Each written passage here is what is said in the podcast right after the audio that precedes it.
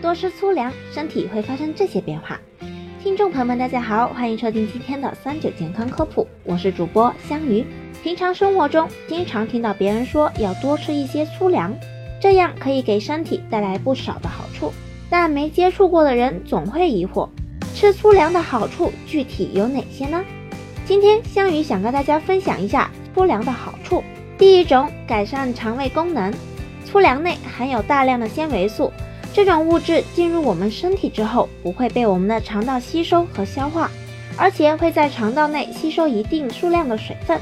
这样一来，可以加快食物残渣和有害物质的排出，增加排便量。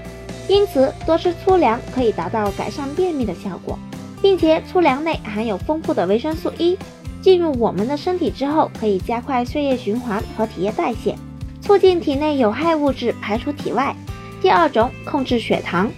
对于糖尿病患者来说，因为粗粮内含有的微量元素很丰富，多吃可以有效提高身体对于胰岛素的敏感性，而且对于糖耐受受损的人来说，也可以起到不错的辅助降血糖的效果。第三种，保护牙齿。粗粮顾名思义就是比较粗的粮食，我们吃粗粮的时候需要充分咀嚼，这样一定程度上可以促进牙齿的坚固。因为如果。长期吃一些软的、精细的食物，很少用力咀嚼的话，会导致我们的牙齿健康受到影响。第四种，帮助减肥。粗粮内所含糖分比其他的粮食普遍要低，并且纤维素含量很高。其次，吃粗粮会给人带来很强的饱腹感，对于减肥人士饭量的控制很有好处。而且有些粗粮内含有泛酸，这个物质可以释放食物内的能量。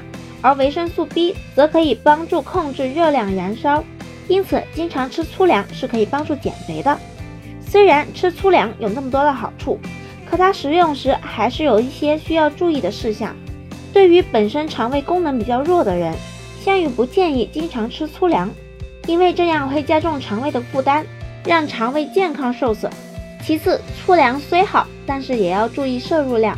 大量的进食粗粮，容易摄入过多的不溶性膳食纤维，这样一来反而会加重胃排空延迟，造成腹胀、消化不良等情况。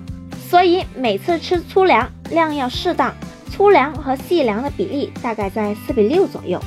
此外，从事重体力劳动的人同样不建议吃粗粮，因为粗粮功能比较少，对于重体力劳动人群长期吃很容易导致营养供给不足。吃粗粮确实好处多多，可肠胃功能弱和体力劳动者也要根据自身的状况注意食用量。好了，今天的节目也差不多了，我们明天再见吧。